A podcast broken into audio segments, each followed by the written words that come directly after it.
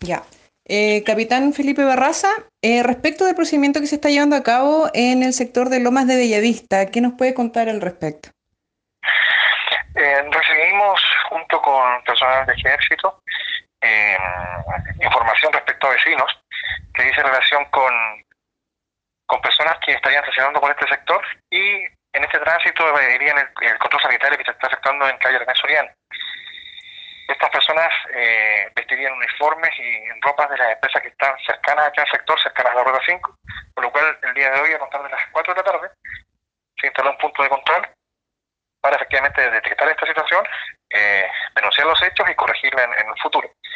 Al momento llevamos 20 personas que han sido sorprendidas transitando a pie por acá, quienes eh, trabajan en las empresas que están acá cercanas a la Ruta 5 por el sector de Villavista, la Fiscalía conforme al artículo 495, número 1.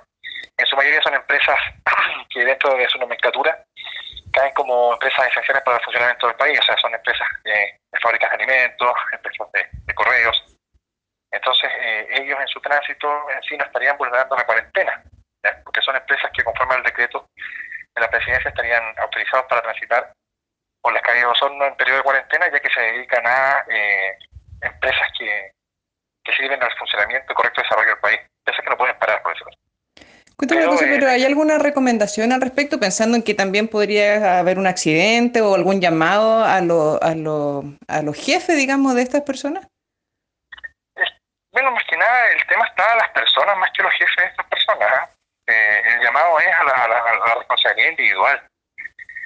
Las personas que, que ingresen a Osorno y que salgan de Osorno, distintamente de lo que hagan y a lo que se dediquen, tienen que ser sometidas al control sanitario porque es una norma de salud que busca cuidar a la ciudadanía completa.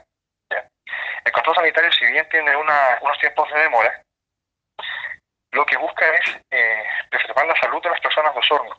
Y estas evasiones de control sanitario, en definitiva, nos arriesgan a todos. Y esta responsabilidad es individual. Entonces la recomendación va más que nada a ser responsables de manera personal y someterse al control sanitario que busca salud propia de la familia y de una comunidad completa. Perfecto, muchísimas gracias.